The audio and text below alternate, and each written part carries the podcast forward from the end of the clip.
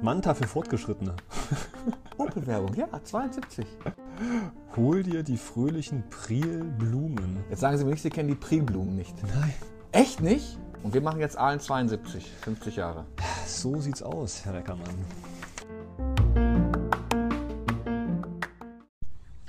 Aalen 72.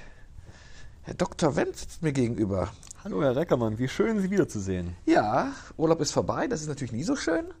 Aber wenn ich Sie sehe und wenn ich mich auf das Thema freue, wobei es ja ein ernstes Thema ist, über das wir heute sprechen.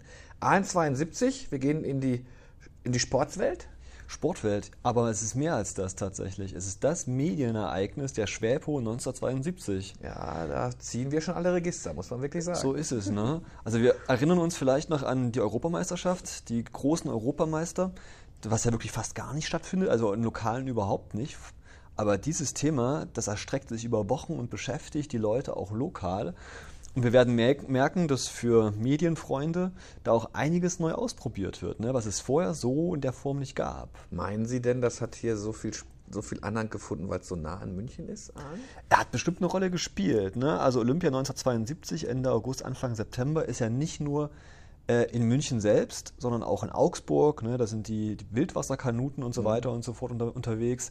Aber auch in Baden-Württemberg. Ne, also auch, äh, habe ich gesehen, in Ulm und äh, in Göppingen unter anderem ähm, wird auch gespielt. Handball und ich glaube auch Fußball, Fußball, zum Beispiel. Ja. Und Göppingen ist ja wirklich nur einmal über den Berg sozusagen. Und denke, dass deswegen auch das Interesse hier in Süddeutschland vielleicht nochmal ein anderes gewesen ist als anderswo. Ich glaube aber auch, dass Olympia insgesamt für die Deutschen nochmal eine ganz andere Nummer gewesen ist als vielleicht Fußball in der damaligen Zeit. Ich weiß es nicht. Also zumindest hier in Baden-Württemberg und hier in der Wahrnehmung von Aalen würde ich sagen, das ist ein Riesenthema, was die Leute die bewegt. Heiteren Spiele. Die heiteren so Spiele. wurden sie ausgerufen zumindest. Ja, wissen Sie, warum sie äh, so heiter sein sollten? Ähm, der Erfinder war ja Willi Daume, ne, der damalige Chef vom NOK, vom Nationalen Olympischen Komitee. Und er hatte natürlich so 20 Jahre, nicht mal, also 25, 27 Jahre nach dem Krieg, die schwierige Aufgabe, also eine Generation später, sich möglichst von den ersten Olympischen Spielen auf deutschem Boden zu distanzieren. 1936, Adolf Hitlers Spiele in Berlin. Pomp, autoritär, militaristisch, Größe, schon fast melodramatisch, wenn man so an die Filme von äh, Leni Riefenstahl denkt. Man wollte bloß verhindern, dass man damit irgendwie na, in, in, in, Kontakt auch nur im Verdacht gerät, etwas mit solchen Spielen zu tun zu haben. Man wollte der Welt zeigen, die Deutschen haben sich weiterentwickelt, es sind nicht mehr die Nazis von damals, wir können auch heiter. Und das hat deswegen auch ähm, der gute Herr Willi Daume herausgegeben, dass das auch äh, quasi, naja, das Motto sein sollte, nämlich man wollte leicht sein, dynamisch, unpolitisch, unpathetisch und frei von Ideologie. Das sind diese fünf Eigenschaften, die man von Anfang an diesem ganzen Projekt vorausgeschickt hat. Und wenn Sie mal denken an die Fußballweltmeisterschaft 2006, ganz ähnlich. Ne? Das Symbol, dieses lachende Smiley und so weiter und so fort, die Welt zu Gast bei Freunden, heitere Spiele. Meiner Meinung nach hat man 2006 da einige der Ideen von 1972 da auch kopiert. Denn, und das muss man ja auch sagen, man war ja auch recht erfolgreich damit, mit den heiteren Spielen. Bis zu einem bestimmten Punkt, über, über den werden wir natürlich heute auch intensiv sprechen. Ja. Herr Reckermann, haben Sie irgendwie in den letzten Wochen schon was mitbekommen? So wahrscheinlich im Urlaub nicht, oder? Zu dieser Olympia-Vorberichterstattung oder so, was da gewesen ist. Ich glaube, das läuft jetzt auch erst so richtig an, diese ganze Welle äh, der Berichterstattung, vor allem der 5. September, der Schwarze Dienstag, wird wahrscheinlich hier jetzt auch 50 Jahre später eine große Rolle spielen. Deswegen will ich diesen ganzen Außenrum will eher kurz fassen und na, vielleicht hier und da heute auch so ein paar interessante Teilbereiche erzählen. Zum Beispiel die Frage, was ich vorher auch nicht wusste, warum überhaupt 1972 Spiele in München stattfanden.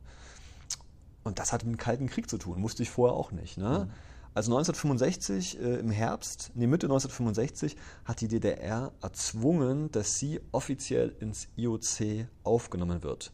Gegen den Willen der BRD, die diese weitere Spaltung und die Anerkennung der DDR durch internationale Organisationen wie das IOC möglichst entgegenwirken wollte.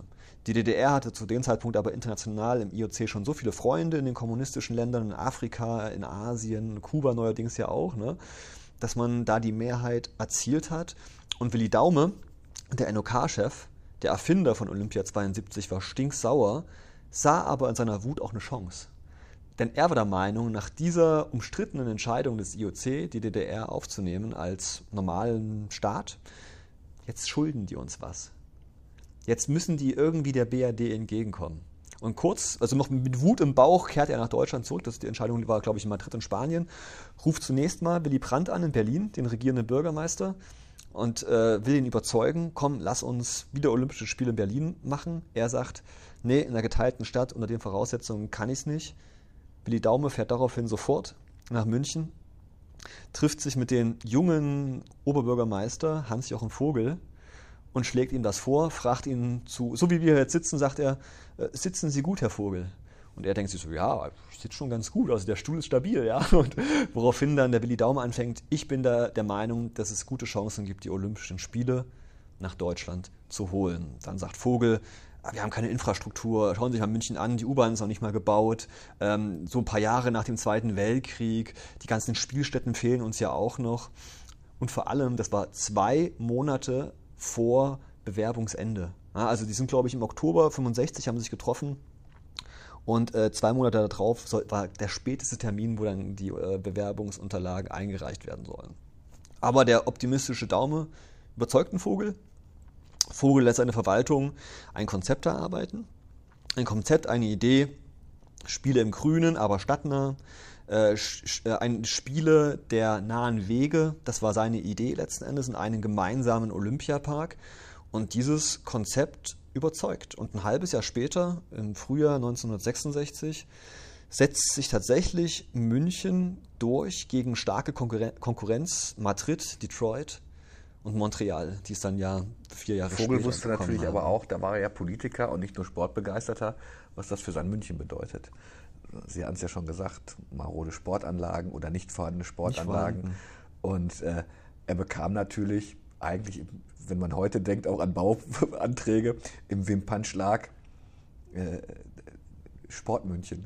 Wahnsinn, ja. Also ich will nicht damals in der Verwaltung gesessen haben, ja. die jetzt vorgesetzt bekommt. Ja, übrigens, äh, in sechs Jahren finden hier Olympische Spiele statt, bauten wir mal einen Sportpark also mein Gott, da, reden wir vor allem erstmal über das Geld. Ne? Also wie finanziert man denn so einen Spaß?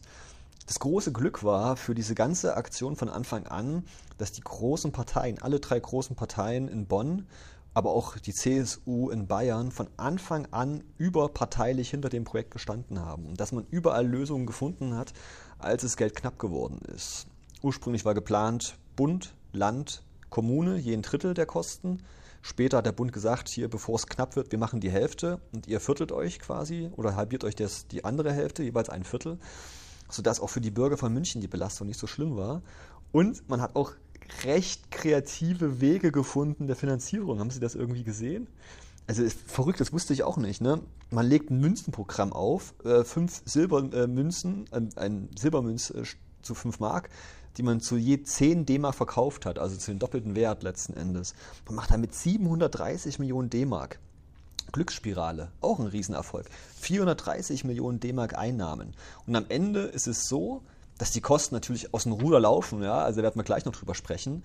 Aber von den 2 Milliarden ans Gesamtausgaben schafft man es durch die Veranstaltung, durch die genannten Gewinne, zwei Drittel zu finanzieren, sodass am Ende nur 770.000, äh, 770 ähm, Millionen, okay, man muss schon ernst sein. Das ist ja, günstig. 700 Millionen D-Mark beim Steuerzahler ja. verbleiben. Was natürlich Wahnsinn ist, aber wenn man heute an die Milliardenbeträge äh, denkt, die ähm, da teilweise für aktuelle Olympische Spiele äh, ohne großartig Rücklauf da in Rio und in Tokio bezahlt werden für diese nicht angenommenen Spiele, muss man sagen, das war auch durchaus kommerziell auch ein Erfolg, erstaunlicherweise. Naja, wollen wir uns vielleicht mal den ersten Artikel widmen? Schieß los. Also, auf in die Schwäbische Post Anfang August 1972 und das ist der erste Artikel, der quasi im Lokalen zu dem Thema stattfindet und es ist eigentlich eine Beschwerde. Eine Beschwerde darüber, dass kein Olympiazug nach Aalen fährt. Für manchen eine Enttäuschung. Nur fahrplanmäßige Züge und Anschluss in Ulm, zu wenig Wagen, die besten Verbindungen werden vorgestellt. Aalen. Das da hatte sich mancher doch zu früh gefreut, der den tollen Autoverkehr meiden und stattdessen mit der Bahn von Aalen zur Olympiade nach München fahren wollte. Als nämlich im Mai die Elektrifizierung von Stuttgart über Schorndorf, Aalen, Nördlingen und Donauwörth nach München abgeschlossen war und als überall verkündet wurde, dieser rasche Ausbau sei wegen der Olympiade erfolgt, da dachte jeder, über Aalen läuft bestimmt jeden Tag ein günstiger Sonderzug. Aber unsere Auskünfte bei der Bundesbahndirektion Stuttgart brachten jetzt leider ein negatives Erlebnis und Ergebnis. Hier läuft nichts. Es müssen die fahrplanmäßigen Züge oder per Anschluss in Ulm der Sonderzug von Stuttgart direkt nach München benutzt werden. Man erklärt dann, warum man das für Olympia gebaut hat. Man brauchte nämlich vor allem Ausweichstrecken, Ausweichstrecken für den Güterverkehr. Ja. Und nicht äh, Sonderzüge, wie man sich das vielleicht in allen äh, gewünscht hat. Herr Reckermann, haben Sie auch gestaunt über die Fahrzeiten? Ich, ich, fand die Fahrzeiten, aber das war, weil wir sprechen ja schon über, über, über Medien, es war natürlich schon ein schöner Service. Ne? Es gibt nämlich am Ende des Textes, meine ich, den Hinweis, wie ich am besten äh, nach München komme. Ich lese vielleicht mal vor, genau, hier sind nämlich, werden Strecken ähm, oder Ver Verbindungen vorgeschlagen. Ja? Also zum Beispiel Aalen ab 5.20 Uhr, Ulm an 7.10 Uhr. Fast zwei Stunden nach Ulm, du lieber Gott. Also, liebe Hörerinnen, liebe Hörer, das geht aktuell, wenn man es gut schafft, sogar in unter einer Stunde. Ulm, da fährt der Olympiazug, nämlich von, von Stuttgart nach Ulm äh, und München ab 7.15 Uhr, fünf Minuten Aufenthalt, da war man schon gebunden ja. an pünktliche äh, Züge. München Ost an 9.03 Uhr. Also fast vier Stunden von Aalen nach München. Und ich glaube, das ist schon ein bisschen länger als heutzutage. Ne? deutlich länger. Das sind ja, unter drei Stunden. Stunden oder sowas. Genau, 230, ja. 240 fährt man jetzt, glaube ich, im Augenblick. Aber das waren tatsächlich die besten Verbindungen. Und ich habe später gelesen, wie die meisten angereist sind. Ne? Die haben dann gesagt, haben Sie das auch gelesen, wie der Erwin Hafner? Auto Ulm? Genau, Auto nach Ulm und dann in den Olympiazug, in den schön, Olympiazug. schön ja, reinfahren. Macht ja Sinn. Genau, und von München dann quasi dann mit der S-Bahn bzw. mit der neu gebauten U-Bahn dann raus aus dem Olympiapark, um ja. den Stau zu. Und vor allen Dingen, wenn man, wenn man sich so einen Olympiatag gegönnt hat, war man auch, äh, wenn ich so die Rückfahrten ähm, äh, mich hier dran erinnere, 24 Stunden unterwegs. Ne? Also du kamst dann irgendwie so 0.50 Uhr oder 0.52 Uhr wieder in Aalen an und warst eigentlich um 5 Uhr, seit 5 Uhr sitzt du im Zug. Hm? Aber Sportbegeisterung. Halt. Muss man große Sportbegeisterung haben, zumal also die, der Rückfahrt, der, der Vorschlag, die Verbindung zur Rückfahrt, die begann, glaube ich, auch von München um 20, 20 Uhr 20 oder so. Und da dachte ich mir, da hat man ja das ganze Olympia Abendprogramm eigentlich verpasst, ne? ja. die, die, Leichtathletik und so weiter. Also ich glaube, ein richtiger Fan, der ist da auch wahrscheinlich über Nacht geblieben ne? und hat sich da auch dann eben mehr gegeben als nur äh, die Fahrt. Andererseits, klar, die Preise waren damals halt auch schon olympisch. Ja. Schauen wir uns gleich nochmal den zweiten Artikel an. Ähm, wir hatten schon mal drüber gesprochen, über die Waldsportpfade, Herr Reckermann. Ja? Der begleitet uns ja. Ne? Also man kommt sich vor, es ist natürlich wieder, das ist wieder so der, der Klassiker, die Politiker gucken sich was an, in diesem Fall so ein Waldlehrpfad. da gibt es so nette Fotos. Ja, man wird, man wird sportlich. Das sind wirklich scharfe Bilder. Äh, liebe Hörerinnen, liebe Hörer, schauen Sie sich am besten mal online an, wenn Sie die damaligen Gemeinderäte, ja, ein paar Frauen sind auch mit dabei, aber die Männer sind die einzigen, die sich da aufgespannt haben aufs Gerät, äh, die Sit-Ups machen. Und einige von den Herrschaften, ja, die hängen ganz schön durch und zeigen ihren dicken Bauch. Sit-Ups sind schon scharf. Also zum Hintergrund, ich hatte Ihnen ja erzählt, oder wir hatten Ihnen ja schon mal erzählt, ähm, dass dieses Trimmdicht-Dingens äh, eine große Nummer 72 Anfang der 70er Jahre gewesen ist. Abspecken, äh, den, den, den Wohlstandsbäuchlein abzuspecken und äh, überall in den Wäldern, Wäldern in der Bundesrepublik werden sogenannte Trimmdich-Waldsportpfade eingerichtet und jetzt eben auch in Aalen. Und ich glaube, ich lese Ihnen einfach mal ganz, ganz kurz vor. Also, nach Ellwangen und Wasseralfingen. Auch Aalen hat einen Waldsportpfad. Gestern übergab ihn die Forstdirektion in, den, in die Obhut der Stadt. OB und Stadträte trimmten zuerst. Aalen. Der neue Waldsportpfad am Langert hat seine Feuerprobe gut bestanden. Wir sind begeistert, sagte Oberbürgermeister Dr. Schübel im Namen des Gemeinderates, besonders der Mitglieder des Wirtschaftsausschusses, die mit den Fraktionsvorsitzenden gestern als erste die Trimmdichtstrecke absolvierten. Die neu geschaffene Freizeiteinrichtung soll vor allem den beruflich angespannten und erholungsbedürftigen sowie den vielen Spaziergängern eine Stätte der Erfrischung und Ruhe und gesunder Luft werden. Der Anfang des Pfades befindet sich gleich beim Wanderparkplatz an der Langertstraße. Also quasi da oben, wenn Sie Richtung Aalbäumle hochlaufen, nicht den Weg zum Aalbäumle hoch, sondern der, der quasi da parallel zum Waldsaum verläuft, den kennen Sie ja vielleicht auch und der dann reicht bis zu den Ostalp-Skianlagen. Ja. Die Schwerpo, lieber Herr Reckermann, war aber auch äh, ganz gut beteiligt. Haben Sie das auch gesehen? Olympiapark eine Eigenanzeige, Fahrt, genau. Eine Eigenanzeige.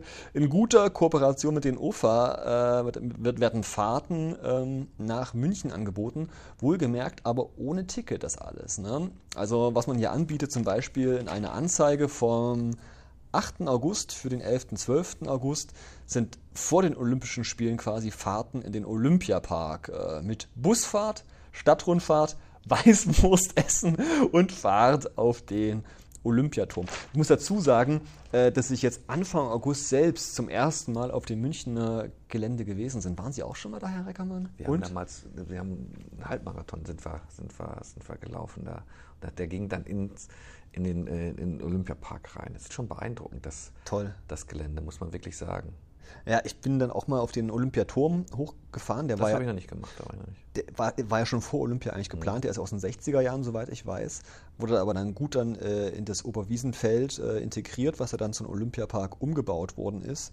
Und das war schon nochmal beeindruckend, das auch nochmal von oben zu sehen, wie verdammt kompakt das eigentlich ist. Ne? Also ich wusste auch vorher nicht, dass dieses Zelt nicht nur die Olympia, das Olympiastadion umfasst, sondern dass dieses Zelt, ähm, was da gebaut worden ist, der quasi das verbindende ähm, Element dieses Gesamtparkes ist. Ne? Wenn man geschickt anstellt, ist man nie unter freiem Himmel und kann ja. dann von den verschiedenen Sportstätten zu äh, hin und her laufen. Und das ist unfassbar attraktiv und hat schon fast was von einem englischen Landschaftsgarten, wenn dann da unten dann dieser Olympiasee ist und dahinter dann der, der, der Berg, der ja, ähm, der Olympiaberg, der ja erstanden ist aus äh, Schutt des Zweiten Weltkrieges, des verbombten Münchens und so weiter.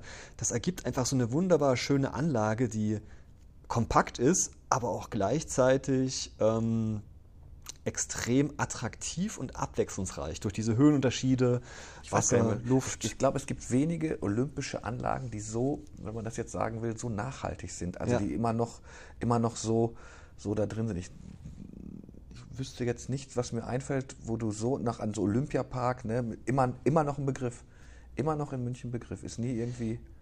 Und ich kann es jetzt auch verstehen, warum. Ich kann es jetzt wirklich verstehen, warum. Es ist ein wunderbarer Sportpark und ähm, weiß nicht, liebe Hörerinnen, liebe Hörer, ob Sie in den letzten zwei Wochen, Herr Reckermann konnte natürlich nicht, aber hier in Deutschland wurden die European Championships wirklich sehr verfolgt. Also wie toll das einfach auch durchdacht ist, dieser, dieser, dieser, dieser Park dass da eben nicht nur der Sport berücksichtigt wird, sondern dass da eben auch Platz für Kultur, für Spiel, für Spaß ist. Eine, eine Spielstraße wird für die Kinder auch 72 eingerichtet. Unten am See, jetzt auch bei den European Championships, können auch Konzerte stattfinden. Ja. War München da eigentlich die, die erste Olympiastadt, die das so ja. Mhm.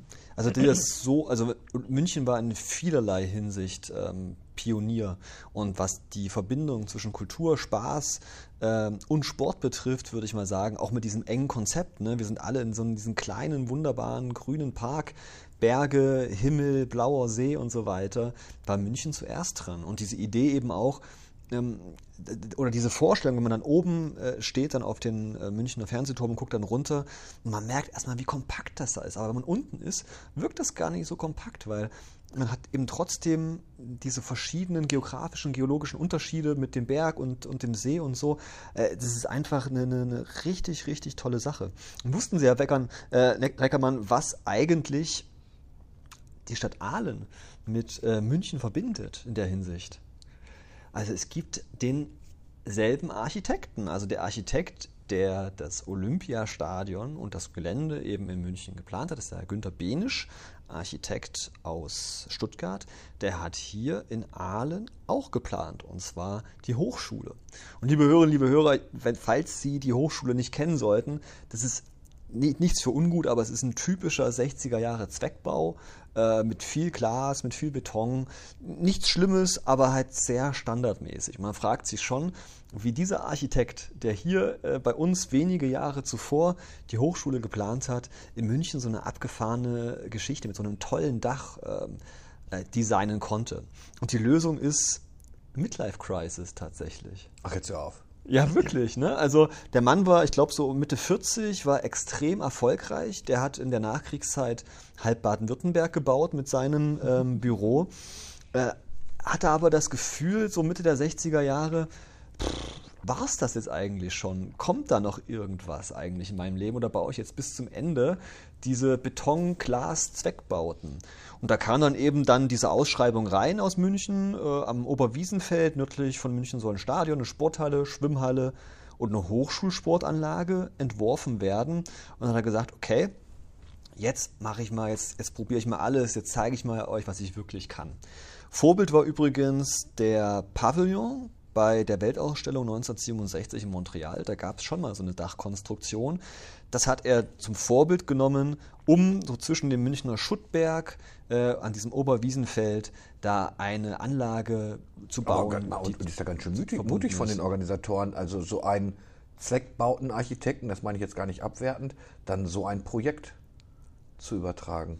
Ähm, ja, es, es war einfach, es hat einfach überzeugt. Also dieses, dieses Design äh, war für die Leute der große Wurf und ähm, vor allem für, für Willi Daume war äh, das Entsprechen ähm, des Wunsches von heiteren Spielen, die sich was mhm. trauen, die locker sind. Ne? Äh, ich weiß nicht, Herr Breckermann, waren Sie denn schon mal auf dem Olympiagelände in Berlin? wenn man da rüberläuft, bekommt man heute immer noch Gänsehaut. Diese, dieser Monumentalismus, ja, die lange Markthalle, ja, der Olympia, ja. Glockenturm und so weiter. Fürchterlich, ja, eindrucksvoll ohne Ende, ja, aber fürchterlich.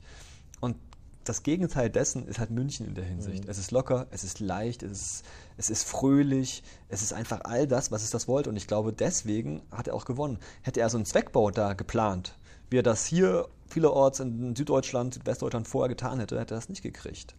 Übrigens, das muss man auch noch fairerweise sagen, der Entwurf war von ihm und seinem Partner Fritz Auer, kongenial. Und äh, die Legende besagt, dass für das Modell, was man einreichte, noch die Frau von äh, Fritz Auer ihren Nylonstrumpf schenken musste oder spenden musste, damit man damit dieses Dach halt formen konnte. Also auch eine schöne Geschichte. Und wo ja. wir schon beim Thema Design sind, eine andere Persönlichkeit ist ja auch eng mit München verbunden. Das ist der Otel Eichner. Hat, sagt Ihnen der Name irgendwas? Überhaupt nichts. Das erste Mal, dass es ein komplett äh, durchgestyltes ähm, Corporate Design gab bei Olympischen Spielen. Otel Eichner war damals ein Ulmer Grafiker, äh, witzigerweise ein Schwager von Hans und Sophie Scholl und aus Sicht vom NOK-Chef die perfekte Persönlichkeit, um designerisch eben sich möglichst weit zu entfernen von dem, was äh, von 1936 in Berlin gewesen ist. Und der entwickelt alles. Die Farbkodierung mit viel Silber, mit Grün und mit einem hellen Blau, symbolisierend für Sag. München und, Be und Bayern eigentlich. Der blaue Himmel, die silbernen äh, Berge im, im Schnee die und die grünen, die satten grünen Wiesen und so weiter. Damit arbeitet er. Sehr hell, sehr freundlich. Ähm, das wird durchgestylt. Diese Farben tragen die Eintrittskarten, das Programmheft bis hin zur Kleidung der damals so berühmten Hostessen, auf die ja, man auch ganz besonders geschaut hat. Schöne junge Frauen, alle mindestens, ich glaube, 1,70 oder 1,80 groß, müssen mindestens zwei Fremdsprachen sprechen und ja, die Welt quasi willkommen heißen. Ja, und Plakate, Schilder, Fahnen, Briefbögen, eigentlich alles ist im Otel Eichners Design, mit Ausnahme des Logos dieses Logo von München, diese etwas versetzte Spirale, äh, die ist nicht von ihm, die ist von einem Kölner Designer Kurt von Mannstein, ähm, weil man mit dem Entwurf vom Otel Eichner in der Hinsicht, das war das einzige, ähm, nicht einverstanden gewesen ist. Und ein Designstück steht wie kein anderes für München 72, der Dackel Waldi. Dieser gestreifte Dackelwaldi, den man übrigens auch jetzt wieder bei den European Championships wieder kaufen konnte, überall, der ist einfach zeitlos. Ne? Das ist das einzige Mal, wo Otel Eichner gesagt hat, okay, äh, wir, wir lassen so ein bisschen Folklore zu, ein bisschen Bayern darf auch mit reinkommen, ein bisschen Deutsch. Und das war dann dieser, dieser äh, geringelte Pudel da, dieser Dackel da, der, der Waldi, der auch bis heute eigentlich unsterblich ist. Naja, schauen wir uns doch mal an, was währenddessen in Aalen passierte. Äh, ich habe hier mal einen Zeitungsausschnitt vom 25. August 1972. Es ist quasi ein Tag vor Beginn der Olympischen Spiele und die Schwäpo versucht mal was ganz, ganz Neues. Straßenumfrage. Eine Straßenumfrage. Frage der Woche. Haben Sie das gewusst, dass, das, also dass Ihre Fragen der Woche, die Sie ja bis heute machen, jetzt 50 bis Jahre heute, feiern? Ich, wir hatten sie mal irgendwann zwischendurch glaube ich, unterbrochen. Weiß ich aber nicht genau. Aber 50 Jahre ist eigentlich ein schönes Ding, ja. Was halten Sie davon, wenn ich fragen darf, als Chefredakteur? Also, äh, bei mir hängt es wirklich von der Frage an. Mittlerweile lese ich, lese ich die ganz viel durch, was mich bei, was ich bei denen von, wenn gerade mal ins historisch reingeht, die waren sehr politisch. Und so politisch sind wir vielleicht, manchmal trauen wir uns das nicht zu, weil es heutzutage eine andere Zeit ist. Also ich glaube, nicht jeder, wir kriegen das ja mit, wenn wir diese Umfragen machen, nicht jeder haut da so eine politische Meinung raus. Deshalb sind die Fragen viel seichter geworden, weil wir festgestellt haben, sobald es wirklich um eine Meinung geht, wird, wird man sehr zurückhaltend. Wir müssen wissen, damals war das nicht, heutzutage werden die, wird das digital ausgespielt. Und ähm, da ist man schon vorsichtig. Und mhm. heutzutage braucht man auch extrem lange, jetzt plaudere ich mal aus dem Nähkästchen, um diese fünf Protagonisten zu finden. Dann möchte man nicht fotografiert werden, dann war man nicht beim Friseur, dann hat man keine Lust, dann darf das nicht freigegeben werden, dann bitte nicht ins Netz stellen. Ähm, es, ist schon, es ist schon anstrengender äh, geworden. Aber es ist auch so ein Stück weit, heute würde eine Community sagen, dass der Leser sich natürlich wiederfindet in der Zeitung. Und dass wir schon sagen, was du, was deine Meinung ist, ist uns wichtig. Jetzt zurzeit hat es ein paar Umfragen bei uns ja gegeben, Thema Energiekrise, wie, aber auch eben ab, abholen, ne? wie, wie, sparen Sie eigentlich Energie? Waschlappen mhm. oder nicht, wenn ich, wenn ich es mal übertreiben würde. Ja, ich gucke ich guck da aber rein, weil das sind immer so zwischendurch ähm, ich gucke auch nach den, nach den Leuten früher. Ich, ne, jung, alt, versucht immer eine ganze Mischung hinzukriegen. Ne? Ja. Ich, ich, spreche da auch aus eigenen äh, Leiden und kann da durchaus nachvollziehen, was Sie gerade eben gesagt haben. Denn ich hatte ja auch mal ein journalistisches Praktikum gemacht beim Trierischen Volksfreund. Und da hat man die sofort zur Umfrage geschickt. Natürlich. So ich habe es gehasst. Es war so furchtbar. Niemand wollte mit uns reden. Und dann haben sie mit uns gesprochen, dann wollten sie kein Foto. Grausam. Ja. Es waren auch blöde Fragen. Äh, was ist Ihr Lieblingseis im Sommer? Also diese ganze, Entschuldigung, also ich glaube, ich kann verstehen, warum man das heute so macht, weil genannte Gründe, ja, die Leute trauen sich nicht mehr zu reden. Ähm, aber irgendwann hat sich dann auch erledigt. Wenn ich jetzt bei Ihnen in der Zeitung diese Umfragen gucke, ich lese mir die Antworten gar nicht durch. Ich schaue nur, ob ich Leute kenne, die sie ja, da erwischt ja. haben irgendwie. Und dann ist es halt gut. Aber 72 war das was ganz Neues. Rubrik hieß Frage der Woche und der Chefredakteur Erwin Hafner selbst macht das. Stellt sich wahrscheinlich am Marktplatz von Aalen und fragt die Leute. Ähm, aber bevor ich die Frage vorlese, werde ich vielleicht mal seine ja, chefredaktionelle Vorrede kurz vorlesen, womit er das begründet. Ja. Also, Frage der Woche. Ein neuer Titel im Lokalteil der Schwäbischen Post. Er wird künftig immer wieder auftauchen. Weshalb? Weil wir in noch stärkerem Maße unsere Leser zu Worte kommen lassen möchten. Nicht nur in der Leserbriefspalte und nicht nur die Prominenten, von denen ohnehin fast jeden Tag etwas zu lesen ist. Nein, auch Otto Entschuldigung, auch Otto Normalverbraucher soll man unverblümt zu irgendeinem Thema seine Meinung sagen können. In der Zeitung. Die Fragen, die wir aufgreifen, werden zum Teil ganz aktuell sein, sich andererseits aber auch auf alltägliche Themen beziehen. Geben wir es doch zu, naseweiß sind wir doch allesamt ein bisschen, mehr als wir es zugeben. Möchten Sie zum Beispiel wissen, wie unterschiedlich die Frühstücksgewohnheiten der Einer sind? Nun, darüber werden Sie in der nächsten Woche lesen. Heute beginnen wir unsere neue Reihe mit einer brandaktuellen Folge. Und da wird es dann politisch, ne? Wussten Sie, dass das eine Frage gewesen ist vor den Olympischen Spielen, ob Rhodesien teilnehmen darf? Nein. Und das hat, die Zeitungen sind voll damit vor. Ja, und da, vor allem, dass man auch so, muss man ja sagen, hochaktuelle Antworten kriegt. Ne? Ja. Äh, äh, klar, wenn jemand sagt, kenne ich mich nicht aus, dann wäre das nicht abgedruckt worden. Aber da gibt es schon deutliche Meinung zu. Richtig, also kurz zur Erklärung, liebe Hörerinnen, liebe Hörer, Rhodesien ist heute, glaube ich, Zimbabwe, wenn ich es richtig Zimbabwe weiß. Ist, es, ja. ist damals ein Regime mit streng, äh, streng segregierter äh, Gesellschaft, mit Schwarz und Weiß. Und ähm, sollte deswegen eigentlich nicht an den Olympischen Spielen teilnehmen dürfen. Das IOC hatte sich kurzzeitig entschieden, ihr dürft doch kommen, aber ihr müsst mit einem gemischten Team antreten. Kurz vor Olympia äh, tun sich aber, ich glaube, 25 oder 26 schwarzafrikanische Länder zusammen und sagen, wenn Rhodesien mitmachen darf, sind wir nicht wir mehr raus, am Start. Genau. Ja. Und jetzt wird genau gefragt, wie beurteilen Sie die Tatsache, dass Rhodesien durch das Internationale Olympische Komitee von den Münchner Spielen ausgeschlossen wurde? Und ich lese einfach mal, glaube ich, so zwei, drei Meinungen vor. Da ist zum Beispiel Ramon Sogas, 30, Elektromonteur, verheiratet aus Aalen. Er sagt, besser einer geht, als wenn 20 oder mehr Länder die Olympischen Spiele boykottieren hätten. Denn die guten Läufer kommen ja hauptsächlich aus Afrika. Die Rhodesier sind für die Spiele nicht besonders wichtig, weil sie sowieso keine großen Aussichten auf Medaillen gehabt hätten. Sehr pragmatisch. Etwas anders ähm, sieht das hier Walter Jensen, nee, Klaus Jensen, 32, Polizeibeamter, verheiratet, ebenfalls aus Aalen. Ich sehe das wie eine Erpressung von den anderen afrikanischen Staaten an. Vor allem ist es eine Politisierung der Spiele. Wenn eine Nation teilnehmen will, so soll sie das können, ohne dass diese Teilnahme mit einer politischen Bedingung verknüpft wird. Ich bin grundsätzlich gegen den Beschluss des IOC. Und passend dazu sagt Franz Pleyer, 63, Taxiunternehmer, verheiratet aus Aalen. Zu was hat man eigentlich die fünf olympischen Ringe, die besagen, dass die ganze Welt teilhaben soll? Im Übrigen bin ich gegen den Beschluss des IOC. Ich bin genauso dagegen, dass Olympia mit Politik vermischt wird. Denn Sport hat nichts mit Politik zu tun. Das ist meine Meinung. Das hat sich ja nun auch radikal geändert. ja, also das ist ja auch so eine, so eine Legende, dass Sport mit Politik nichts zu tun hat.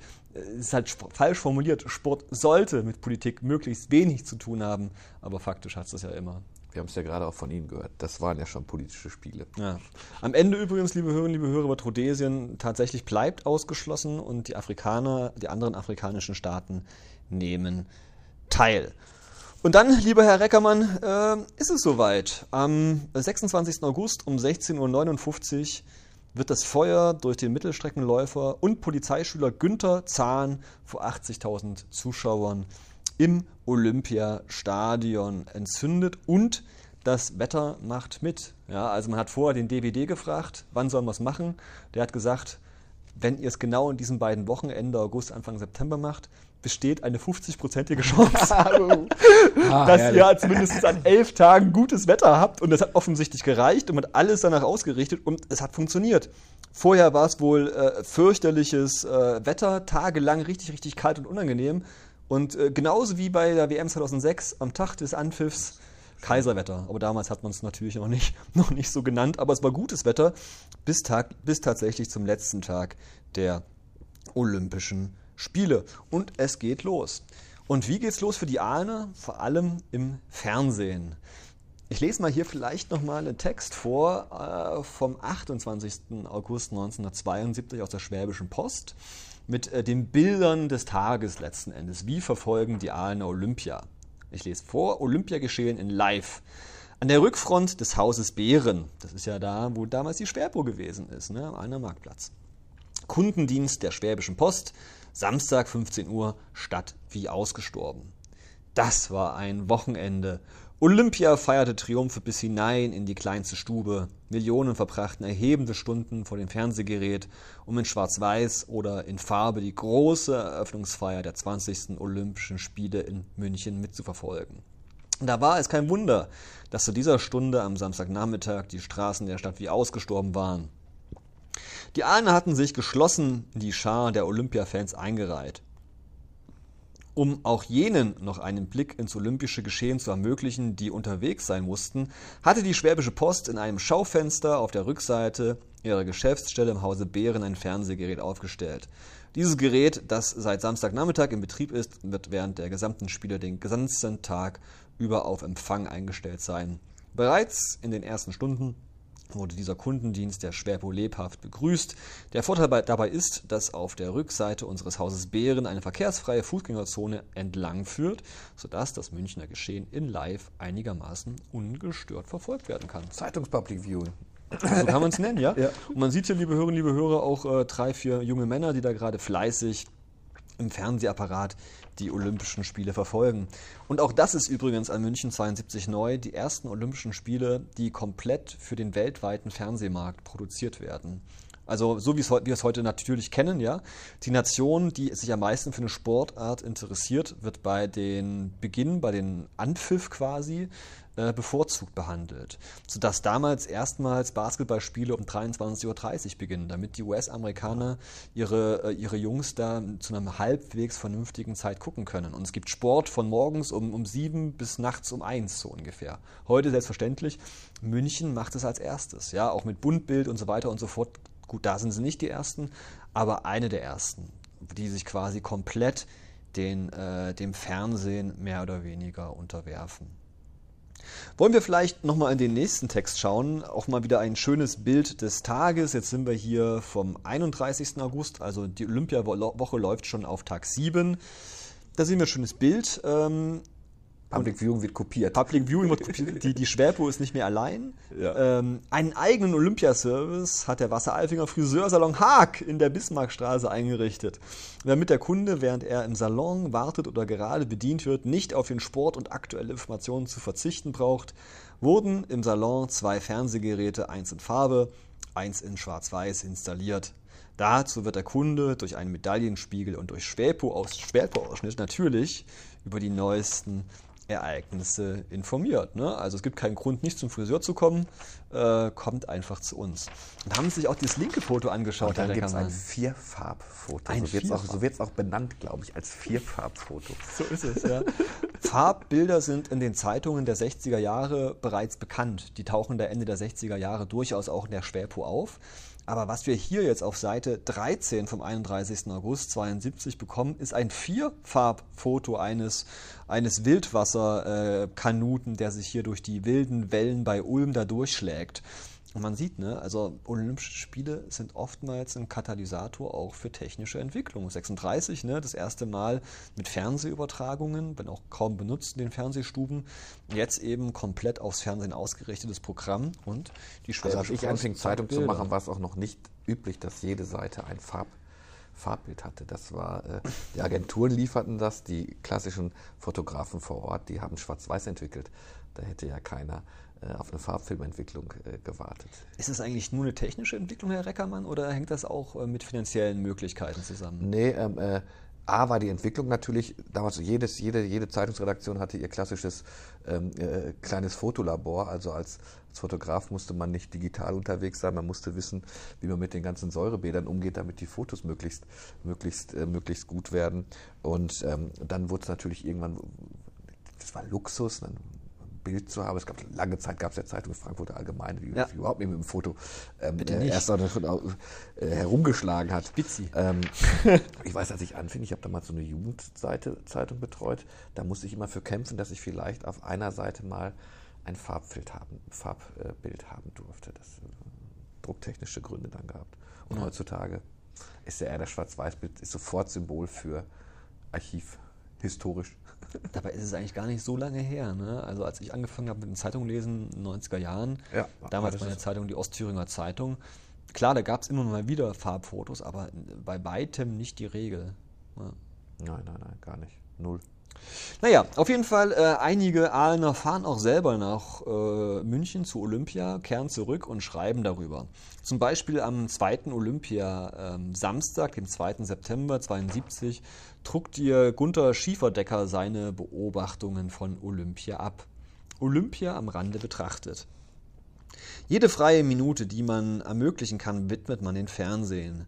Das ist Ehrensache, denn wenn schon die Olympischen Spiele in München sind, dann will man zumindest per Television dabei sein.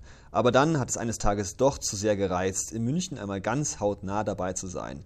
Mit viel Gottvertrauen, vielleicht gibt's ja noch eine Karte an der Tageskasse, taucht der Besucher in der Olympiastadt auf. Das kann man im wahrsten Sinne des Wortes, wenn man die vorzügliche Verbindung mit der neuen Münchner U-Bahn benutzt. Oh weh, Karten gibt es keine mehr. Das heißt, für Karl Otto, den Normalverbraucher, schließlich sind ihm 50 Mark zu viel. Und der schwarze Markt ist eher dazu geeignet, eine olympische Fastenkur einzulegen. Denn da wird kräftig gewuchert. Karten, die 10 Mark kosten, werden schamlos für 100 angeboten. Entsprechend ist die Relation bei teuren Plätzen. Sagte eine Frau zu ihrem Mann in München hinterm Rathaus vor dem Büro der Olympia-Information. Ich bin doch. 350 bis 500 Mark für eine Karte. Und ein Münchner dazu. Die Deppen sind selber schuld. Die kaufen die Karten auch noch. Ja, ich glaube, das ist bis heute bei Großveranstaltungen so geblieben. Aber, aber es ist auch so schön, einmal olympische Luft zu schnuppern. Faszinierend ist der Blick vom Olympiaturm, Auffahrt 2,50 Mark und eine halbe Stunde Aufenthalt. Oh, Ist ein richtig schönes Servicestück. Man kriegt jetzt richtig viele Tipps. ja, ja, doch, doch. Ähm, denn hier sieht man erst die gigantischen Ausmaße des Geländes und die hervorragende Architektur. Also wie gesagt, gigantisch fand ich es nicht. Mit dem, wobei, also er hat insofern recht, denn auf der anderen Seite des Olympiaparks, jenseits der Bundesstraße, sind ja dann erstmal diese Hochschulsportanlagen und dahinter kommt ja dieses riesige olympische Dorf. Haben Sie das damals auch gesehen? Ja, ja. Dieses, was aussieht wie ein äh, französischer Ferienort mit dieser terrassenartigen Bauweise, alles in Beton und so weiter und so Ich fort. musste komischerweise immer an. Derek denken. Ich weiß gar nicht warum. Ich glaube, in Derek hat er ein paar, also den Tatortkommissar, einige ältere Hörerinnen und Hörer werden ihn noch kennen. Ich meine, er hat unglaublich viel da ermittelt. Also das, das war immer so. Es war halt totale Moderne, ne? Anfang der 70er Jahre, dieses Gelände. Ne? Und es gab ja auch wirklich alles in diesem. Diese Betonwangen als Balkone und so. Ja, Wahnsinn. Ne? Also dieses Frauendorf, die Frauen und Männer waren ja geteilt. 12.000 Sportler übrigens untergebracht da in der Gesamtanlage. Vorne waren die Frauen äh, in niedrigen ba äh, Bungalows, zweistöckig, heute für Studentenwerk, sehr beliebte, günstige Wohnungen und hinten dann richtige Hochgeschosse, aber alles eben in dieser terrassenartigen Weise, damit die Sonne schön scheint. Und da ist ja quasi alles schon geplant gewesen, denn natürlich sollte das Olympische Dorf nachgenutzt werden als das, was es heute ist, nämlich ein normales Wohngebiet äh, gab es halt alles, ne? Minigolf, Bodenschach, äh, Pools, äh, natürlich Tischtennisplatten waren am beliebtesten, diverse Shops, Boutiquen, Kino und eine Dorfdisco, wo sogar Rex Gildo, wäre was für sie gewesen, der Reckermann aufgetreten ist. Man achtete auf minimale Security, es gab keine auffällige äh, Polizeipräsenz, denn klar, es sollte halt möglichst heitere Spiele sein, mit wenig Bewachung, aber dazu kommen wir gleich nochmal. Ich lese mal kurz beim, beim Schieferdecker weiter. Ein Spaziergang zum Olympischen Dorf ist auch zu empfehlen. Ah ja, kommt's ja. Hier sieht man dann doch vielleicht auch ein paar Athleten aus nächster Nähe. Vor dem Tor des Dorfes haben sich Buben und Mädchen versammelt. Alles, was nach Olympionike aussieht, wird um ein Autogramm gebeten. Da kann dann auch schon ein Autogramm einer olympischen Putzfrau dabei sein. Interessant ist auch der Besuch in der Pressestadt. Auch das ne, ist eine, eine Wahnsinnsanlage. Alles fürs Fernsehen, alles neu, modern und technisch. Sensible Gemüter können hier bei aller Perfektion das Frösteln bekommen. Ein Ausgleich dafür bietet die herrlich gepflegten Anlagen des Olympiaparks. Der satte Rasen verlockt richtig, drauf spazieren zu gehen. Man wird auch keineswegs von einem Verbotsschild daran gehindert. Und apropos Verbotsschild, das, was das anbetrifft, so sind die Olympischen Spiele herzerfrischend undeutsch. Kein Verbotsschild, kein Gebotsschild, Absperrungen nur, wo sie sein müssen. Freundliche Polizisten, höfliche junge Männer in Olympiadress, die gern Auskunft geben. Das ist richtig wohltuend.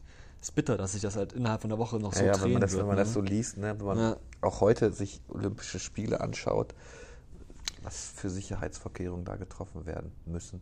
Ja, er schreibt dann weiter, dass halt die zu den die, ähm, jeweiligen Sportanlagen nicht reinkommt, ist dann unzufrieden und fährt nach München rein äh, und schreibt dann mehr olympische Atmosphäre. Dagegen hat man in Münchens Innenstadt, die zu einem reinen Fußgängerbezirk umgebaut wurde. Auch das, ne? Neuigkeit. Aalen hat, ist in derselben Phase, aber da ist es erst 73 Jahre später soweit, dass der Marktplatz äh, Fußgänger beruhigt wird.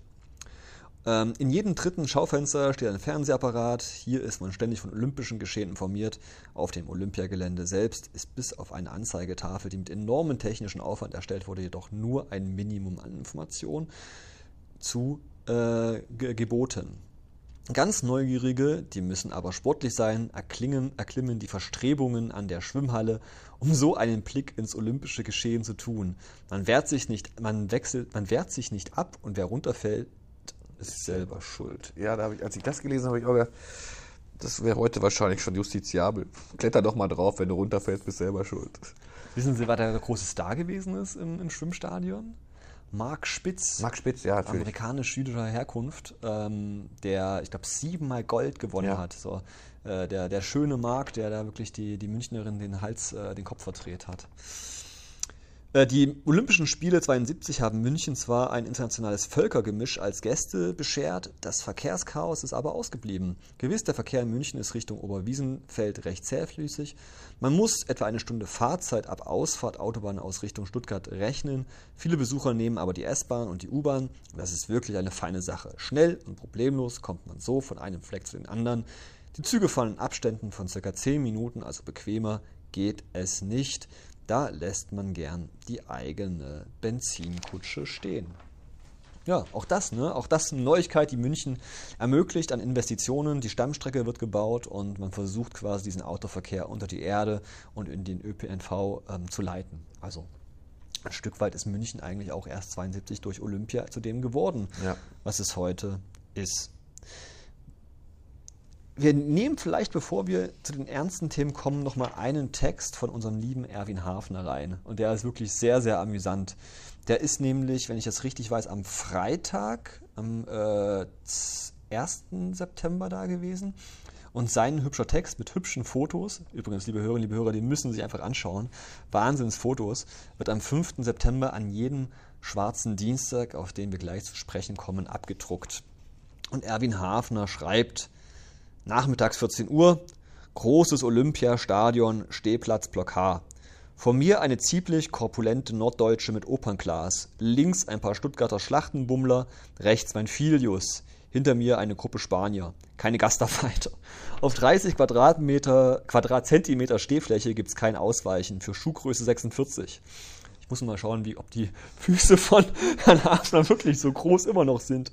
Einzige Entlastung während der nächsten vier Stunden, Gewichtsverlagerung von einem Bein aufs andere. Das geht allen gleich und die Ordner drängen freundlich, ja bestimmt. Noch mehr aufrücken, die Leute haben Humor. Doch was soll's, schließlich erleben wir Münchens heitere Spiele. Aber was wiegt das körperliche Eingezwängtsein gegen die Atmosphäre in diesem ovalen Kessel, in diesem bunten Gewoge der 80.000, die gefesselt sind von den Kämpfen der Athleten auf dem sattgrünen Rasen oder auf den rotbraunen Tartanbahnen? Kein Vergleich mit der häuslichen Filzpantoffel-Olympiade vor der Mattscheibe. 3000 Meter Hindernis Männer. Im ersten Vorlauf startet für die Bundesrepublik W. Meyer die Läufer drehen die erste Runde, da brüllt einer Willi und erhält tausendfache Unterstützung. Willi Meier ist plötzlich Trumpf. Von allen Seiten dröhnen die Willi-Rufe, obwohl niemand so recht weiß, ob der Meier auch wirklich Willi heißt. Ich habe nachgeschaut, hieß so. also tatsächlich ist allerdings in der Vorrunde als 22. hier schon ausgeschieden. Zweiter 3000 Meter Hindernislauf. Auf der Anzeigentafel wird für GER, also für Germany, W. Wagner angekündigt und kaum sind die Läufer in den ersten Kurven, schreit wieder einer Willi und schon echoet es vielhundertfach wieder. Willi, Willi! Diesmal stimmt's. Dieser Willi heißt wirklich so. Denn ab, dann aber starten in weiteren Läufen andere bundesdeutsche Athleten, die Hermann oder Walter oder Hans-Jörg heißen. An diesem Nachmittag werden sie alle auf Willi umgetauft. Sogar die Spanier hinter mir stimmen schmunzelnd zu den gewaltigen alles übertönt den Willi-Chor ein. Wenn das der andere bekannteste Willi geahnt hätte, bestimmt wäre er erst an einem Tag später nach Bonn gereist. Ja, ähm, das darf man halt auch nicht vergessen. Ne? Die Olympischen Spiele im August, September 72 ähm, werden durchaus auch vom Amtsinhaber äh, im Bundeskanzleramt als Wahlkampf auch genutzt. Er taucht da auf, zeigt sich, sind ja auch seine Spiele, ne, auch die er ja auch mitfinanziert hat äh, in der Großen Koalition und jetzt eben auch als Bundeskanzler und er nutzt das durchaus aus. Und wir werden vielleicht im Dezember nochmal drüber sprechen, wenn es dann zur großen Willi-Wahl kommt. Nochmal zu Hafner. Letzte Siegerehrung, die Massen strömen der S- und U-Bahn-Station zu. 100.000 wollen möglichst schnell zurück nach München. Das wird Wartezeiten geben. Denkste, U- und S-Bahn schlucken das Gewimmel in Minuten, ein Zug nach dem anderen kommt angeflitzt. Menschen aller Nationen stehen Kopf an Kopf. Trotzdem, Alner trifft man überall. Dort drüben grüßt einer freundlich herüber. Er hat seinen PKW in Donauwörth stehen. Ich in Ulm. Die Sonderrückführkarten der DB zu 23 Mark mit U- und S-Bahn inbegriffen lohnt sich neben der Bequemlichkeit und dem geringeren Risiko ein nicht zu unterschätzender Vorteil. Zu heiteren Spielen gehört auch die bayerische Maß und die schmeckt nach mehr als vierstündiger wortwörtlich durchgehender olympischer Disziplin. Ja, ist doch ein schönes Stück aus, ähm, wie ein Zuschauer aus Aalen 1972 die Olympischen äh, Spiele erlebt hat. Von dem Sportlichen her, bevor wir jetzt zu dem Politischen kommen, Herr Reckermann, ist Ihnen da noch irgendwas in Erinnerung geblieben? Für mich war Olympia 72 echt immer dieses schreckliche Attentat. Ja. Also ganz viel. Weitsprung, Hochsprung. Ja, beides richtig, genau. Ja, aber sonst ich glaube, also wer sich mit, mit Sport für Sport interessiert, der wird an Ulrike Meifert da nicht vorbeikommen. Ja, genau. Ne? Also das ist ein Begriff. Weil es auch äh, 16-jährige Weltrekord gesprungen, äh, Gold gewonnen und das eben am Vorabend des, des Attentats. Deswegen ist sie halt ja. äh, hervorgehoben. Aber Weitsprung und Fünfkampf, äh, die Heide Rosendahl hieß sie, glaube ich. Ne? Auch die ist, war eigentlich damals das äh, Gesicht der, der Spiele und ähm, hat da ja auch, war auch für Deutschland auf jeden Fall die, die erfolgreichste. Komisch, dass das ich kann mich am besten, kann ich mich, also klar, äh, Ulrike Meifert, die, die hatte man immer dabei, aber das, das Gesicht war für mich komischerweise, die Person war der verschwitzte Hans-Dietrich Genscher. Hm. Ist irgendwie traurig um diese Spiele ja. ne, und auch um die Sportler. Ich nenne mal ein paar, damit sie zumindest nicht vergessen sind. Karin Jans aus der DDR, die Gold im Turnen gewinnt trotz Schwellung im Knöchel gegen ähm, Publikumsliebling und Top-Favoritin aus der Sowjetunion, Olga Korput. Silvia Sommerlath, die ihren Prinzen aus Schweden findet, ne? eine Hostess, die äh, sich ordentlich nach oben geheiratet hat und heute, die ist doch noch Königin von Schweden. Ja, ja. ja, ja, tatsächlich. Marc Spitz, wie äh, bereits äh, erwähnt, siebenmal Gold gewonnen und ich glaube beim dritten oder vierten Mal hebt er seine Adidas-Schuhe wie zufällig nach oben. Ja? Ähm, und er wird dafür nicht bestraft. Also auch ein Durchbruch der, des Kommerzes eigentlich bei den Olympischen Spielen, was damit bis dahin eigentlich verboten gewesen ist. Klaus Wolvermann, ähm, der im Speerwerfen überraschend Gold gewann äh, gegen den Sowjetunion-Bürger Janis Lysis. Ich glaube, der kam aus Lettland. Oh, auch ein Politikum, was komplett vergessen ist. Äh, Wayne Collett und Vince Matthews aus den USA sind 400 Meter gelaufen, Gold und Silber, benehmen sich aber bei der äh, Medaillenübergabe und bei dem Abspielen der Hymne nicht. Also sie flachsen so rum und machen so komische Bewegungen äh, und werden dafür, das wird politisch ähm, übersetzt, ne? also wie 68 die beiden äh, Olympiasieger, ich glaube im 200 Meter Lauf war das, die ähm, den Black Panther Cruise machen, die Daumen nach oben, äh, die, die, die ähm, Faust. Faust. nach oben, ganz genau. Man sieht das genauso und sie werden für immer von Olympia ausgeschlossen. Also die beiden 1972 auch komplett vergessen. Ottmar Hitzfeld und Uli Hoeneß. Auch zwei Sportler von Olympia, hätte ich auch nicht gewusst. Die gewinnen zwar nichts, äh, scheiden in der Zwischenrunde aus gegen die DDR mit 2 zu 3 im Olympischen Fußballturnier. Aber es ist schon verrückt, dass die beiden zusammen Fußball gespielt haben. Ja. Ottmar Hitzfeld war bei, ich glaube, FC Basel oder so, offiziell Amateur. Und Uli Hoeneß hat sich extra beim FC Bayern äh, in der Geschäftsstelle anstellen lassen, damit er weiterhin noch Amateur sein darf, um eben genau dafür äh, teilnehmen zu dürfen. Auch so ein sportliches Ereignis war ähm, das Basketballfinale der Männer. Ähm, ein Skandalfinale, wo das Spiel eigentlich rum ist. Die US-Amerikaner glauben, gewonnen zu haben. Es wird zurückgenommen. Die Russen, die Sowjetunion bekommt nochmal einen Ball, die werfen ihn rein und sind plötzlich äh, Olympiasieger. Und äh, die US-Boys, die können nicht fassen, was ihnen da gerade widerfahren ist. Und richtig, also finster eigentlich auch die Geschichte oder fies zumindestens ist der Olympische Marathon der Männer. Ich glaube, am letzten Tag findet er statt, am Sonntag der Olympischen Spiele. Großer Favorit der US-Amerikaner Frank Shorter, äh, weit in Führung, kurz vor dem Olympiastadion einzulaufen, um sich seinen verdienten Applaus abzuholen ähm, ist ein deutscher Halbstarker namens Norbert Südhaus, macht sich einen Spaß, zieht sich als Sportler an und läuft quasi auf der Strecke, auf die Strecke rein, ins Stadion hinein und wird als Olympiasieger gefeiert. Bis dann irgendwann die Leute merken, es stimmt ja irgendwie nicht, hat ja gar keine Nummer, was ist mit dem los? Äh? Und ähm, das ist tatsächlich eine Geschichte, die hat der Frank Shorter verständlicherweise bis zum heutigen Tag noch nicht hundertprozentig überwunden, dass ihnen auf die Art und Weise so der äh, verdiente Sieg genommen worden ist sportlich, Herr Reckermann, wer hatte, war ein Medaillenspiegel ganz weit oben? Was, die Russen oder die Amerikaner? Die Russen waren es mhm. tatsächlich. Also mit 66 Medaillen. Ähm, nee, Moment, noch, die müssen noch mehr gehabt haben tatsächlich. Also die Russen waren erste vor den USA. Dann kam die DDR, 66 Medaillen und äh, dann mit 40 Medaillen immerhin die BRD. So viel vom Sportlichen. Und jetzt, lieber Herr Eckermann. Kommt der 5. September. War der 5. ne? 5. September, Dienstagmorgens, ähm, 4.10 Uhr, klettern äh, acht palästinensische Terroristen von der Organisation Schwarzer September, benannt nach ähm, dem Schwarzen September 1970, als die PLO, diese Terrororganisation, äh, aus, den, aus Jordanien vertrieben wird, ganz genau in einem blutigen Bürgerkrieg vom jordanischen König. Die PLO hat versucht, den Hussein, den jordanischen König, umzubringen. Äh, scheitert. Ähm, der König bekriegt die PLO, die Palästinenser, die nach Jordanien geflüchtet sind und sie müssen quasi in diesem schwarzen September ähm, das Land verlassen und kehren teilweise nach Palästina und äh, in den Libanon zurück, was dann wiederum den äh, Libanon destabilisiert, aber das ist nochmal eine andere Geschichte. Egal, also die haben sich auf jeden Fall nach diesem furchtbaren Ereignis benannt.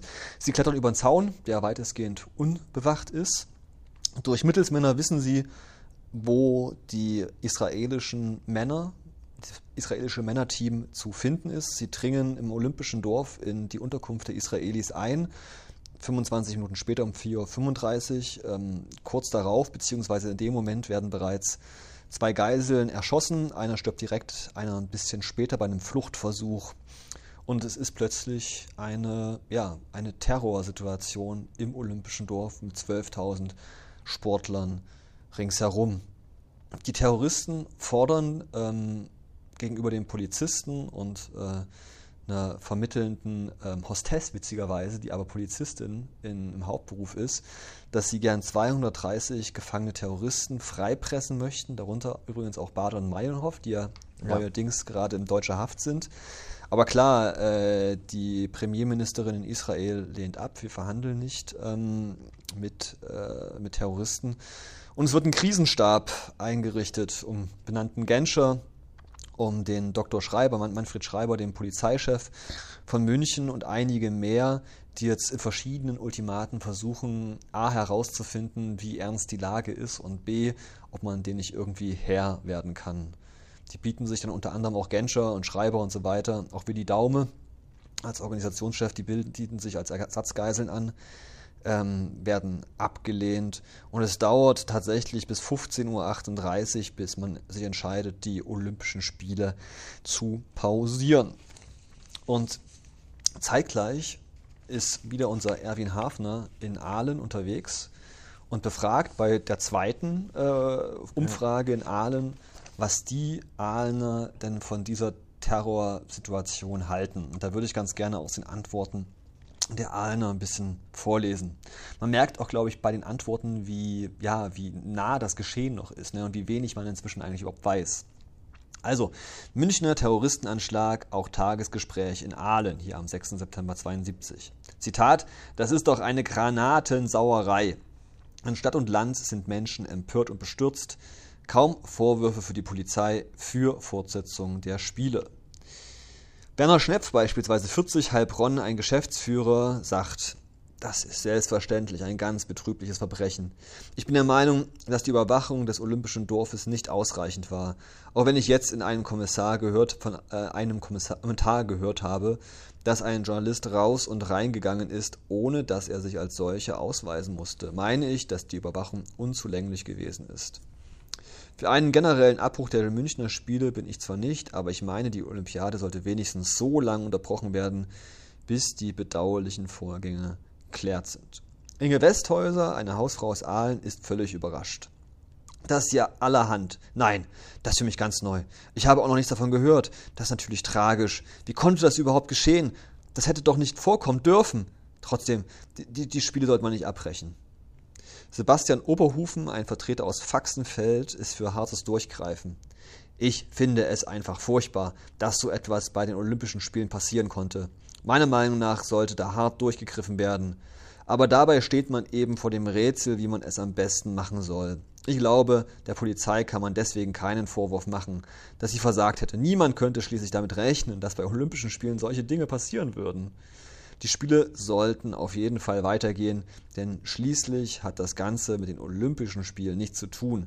Das heißt, so etwas konnte doch nicht einkalkuliert werden.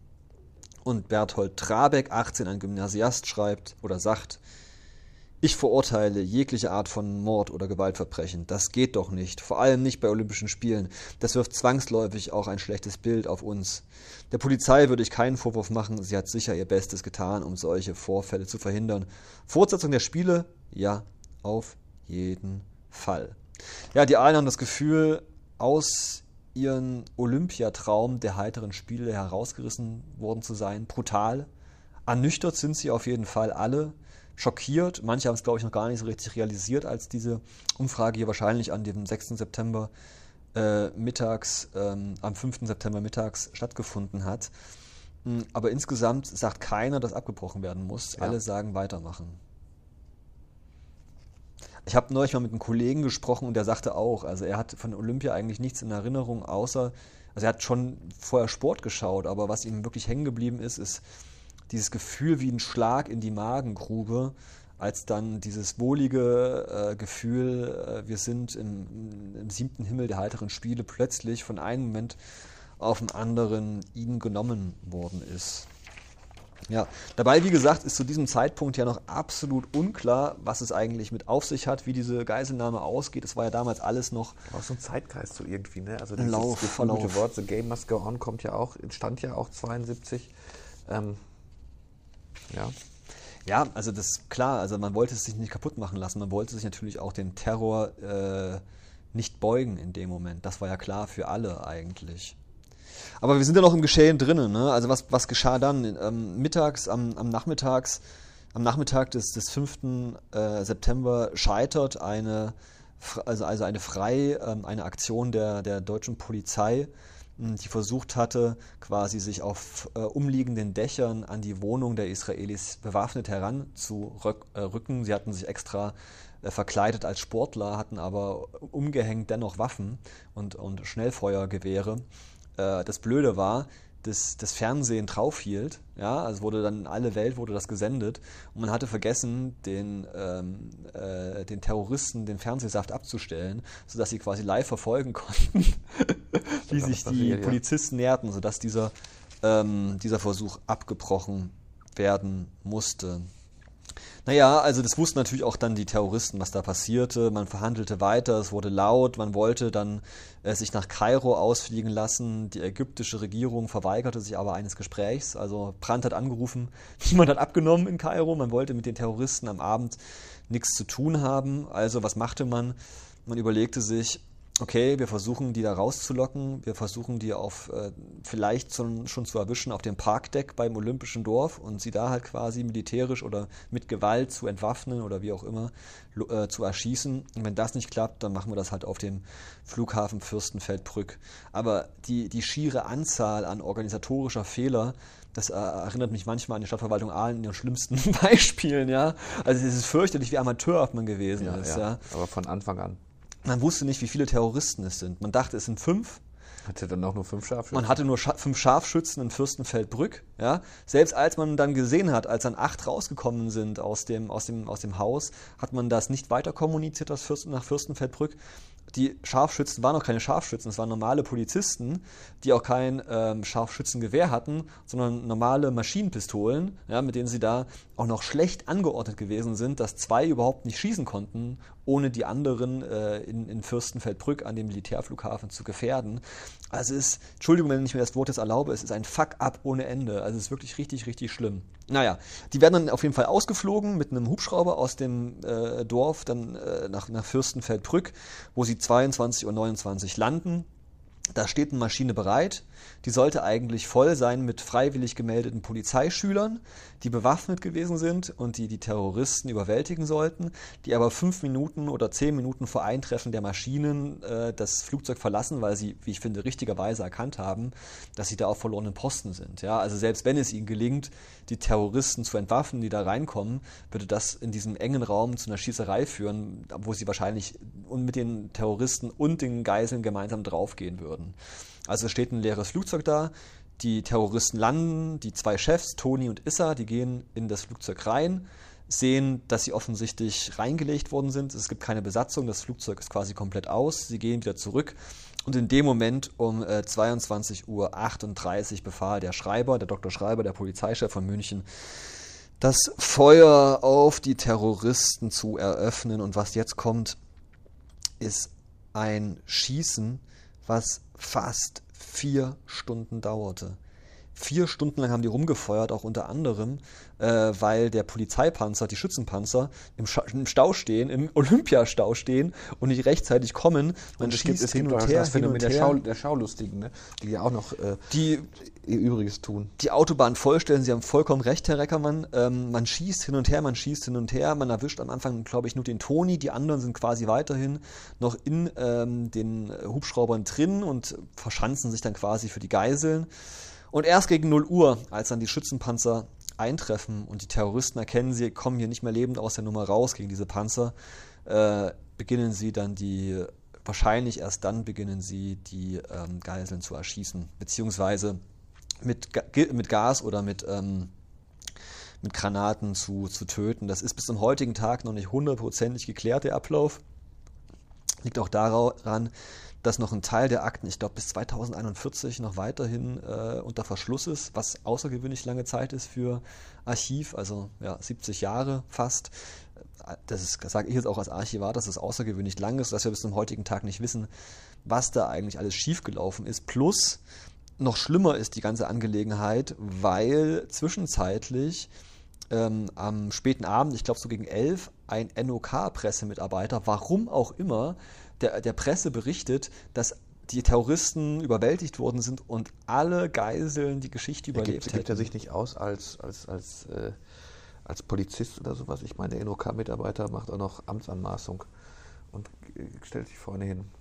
Also äh, richtig furchtbar, sodass ein Großteil der Welt, unter anderem eben auch Israel, äh, ins Bett geht und glaubt, alles ist gut und am nächsten Morgen erwachen sie und ja, müssen erfahren, dass alle tot sind. Ne? Also bis auf drei Terroristen, fünf sind tot, drei haben überlebt. Ähm, alle elf israelischen Geiseln sind tot, die sie halt gekriegt haben. Äh, und dazu auch noch ein ähm, deutscher Polizist. Also äh, ein, ein unfassbares ein Versagen, ein unfassbares Versagen, was sich da die deutsche Polizei geleistet hat.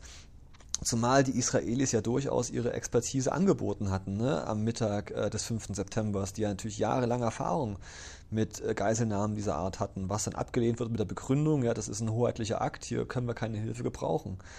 Und am Ende kann ich die ähm, Überlebenden und ähm, diejenigen, die Angehörigen der israelischen Geiseln durchaus verstehen, dass sie bis zum heutigen Tag unzufrieden sind äh, über die Art und Weise, wie mit diesem behördlichen Versagen in Deutschland. Ja, das, auch das ist ja dramatisch. Sie sagten es ja schon, die, die viele Akten, einige sind hier offen, viele Akten sind, sind zu und ähm, ist, glaube ich, einer der, der, wenig, der wenigen Sachen, die 1972 stattgefunden haben, bis heute viele Fragezeichen haben. Ja. Gut, Woran ich meine. sind die Geiseln gestorben? Ja. Genau, zu welchem Zeitpunkt, wer hat sie ermordet? Es gibt ja auch durchaus den Verdacht oder die Möglichkeit, dass sie durch Querschläger der Polizisten getötet worden sind. Ich meine, wenn da vier Stunden lang fast rumgeschossen wird. Ich wusste das vorher auch nicht so im Detail und ich war schockiert. Naja, am, am nächsten Tag, äh, klar, die Welt wacht auf, ist es immer noch Olympia. Ähm, Olympia ist zwar unterbrochen, aber es ist immer noch Olympia, aber das, das, das, das Gefühl der heiteren Spiele ist komplett vorbei. Man organisiert eine große Trauerfeier, ne, die ähm, Särge der israelischen Geiseln, die werden aufge, auf, aufgebahrt. Ähm, man hat die Zeit, Abschied zu nehmen. Ein Teil der Sportler entscheidet sich, wir können hier nicht mehr teilnehmen. Der weitaus größere Teil und übrigens auch die Bevölkerung ist aber für, die überwältigende Bevölkerung ist für die Fortsetzung und dann entscheidet auch das IOC einstimmig mit äh, der Enthaltung des deutschen NOKs. Wir wollen fortsetzen und das mündete dann, Sie hatten es gerade eben schon angesprochen, in die Rede äh, von Avery Brundage, ähm, der auch, auch ein toller Typ auf jeden Fall. Slavery Avery wird er auch ganz gern genannt in der, in der, Geschichte. Ja, das war der, der Olympia 36 ermöglicht hat. Ne? Der wurde damals vom äh, amerikanischen Olympischen Komitee nach Nazi-Deutschland geschickt und sollte eben die Situation der jüdischen äh, äh Bürger ergründen und als man ihm erklärt hatte, dass ähm, jüdische Bürger normalerweise in Deutschland äh, nicht an Sportveranstaltungen teilnehmen können, meinte er, ach, das wäre gar nicht so schlimm. In seinem Tennisclub da äh, an, den, an der Ostküste dürften auch keine Juden da teilnehmen. Also was für ein Typ, ey. Naja, auf jeden Fall sagt er dann, The Games must go on. Und das ist ja wirklich äh, ein Spruch, der bis in der Popkultur sich bis heute erhalten hat. Die heiteren Spiele sind vorbei, die beliebte Spielstraße wird geschlossen, Partys und Empfänge werden abgesagt, der Sport wird leidenschaftslos zu Ende geführt. Die Olympischen Spiele werden um einen Tag verlängert. Am Montag ist dann quasi erst dann äh, an dem ähm, 11. September ist dann quasi erst die Olympischen Spiele offiziell vorbei und ein westdeutscher Fernsehjournalist nennt sie in der Tradition, dass alle Spiele irgendwie ein Superlativ verdienen, ja, sagt er, die Münchner Spiele 72 waren die schönsten Spiele, die kaputt gemacht wurden. Ein Ahlner, ganz zum Schluss, war dabei. Ähm, Roland Chada war vor Ort und hat sich eben die Trauerfeier angeschaut. Und er fragt sich selbst ähm, durchaus nachdenklich, sind die Olympischen Spiele Völkerverständigung oder Scheinwelt und Fassade? Die olympische Idee ist nicht widerlegt, sagte Bundespräsident Heinemann bei der Trauerfeier im Olympiastadion. Trotz der Tragik des Geschehens brandete Beifall von den Rängen man glaubte ein Aufatmen in den Reihen der 80.000 zu spüren. Alle dachten, dass diese Trauerfeier zugleich die Schlussfeier der 20. Olympiade sein würde. Und so beweinten die meisten wohl nicht in erster Linie die Toten des Massakers, sondern die Spiele, die sie dadurch zu Tode gekommen wähnten. Tatsächlich, tatsächlich war vor der Trauerfeier nicht viel von Optimismus zu spüren. Nach den Schlagzeilen und Kommentaren der Extrablätter war es vielfach schon beschlossene Sache, dass die Spiele ach abgebrochen würden. Die Erschütterung, die bei einigen schon in Hass umschlug, war echt. Blutbäder, Schießereien und Sprengstoffanschläge sind zwar keine Neuigkeit mehr, aber dass dadurch die Olympischen Spiele, das friedliche Fest der Nationen zum Abbruch kommen sollte, das war umso schmerzlicher, als es ja unsere Spiele, heitere Spiele in München hätten sein sollen. Weit schmerzlicher als der Gedanke an Folter und Krieg, wo noch mehr Unschuldige ihr Leben geben müssen. Der Aalener Sportlehrer Jo Wellinger, nun schon seit zwei Wochen als Helfer in München, sprach von einer Scheinwelt der Spiele, als wir ihn dort am Mittwoch trafen. Schon vor dem Anschlag seien sich viele der Unzulänglichkeiten des Unternehmens bewusst geworden.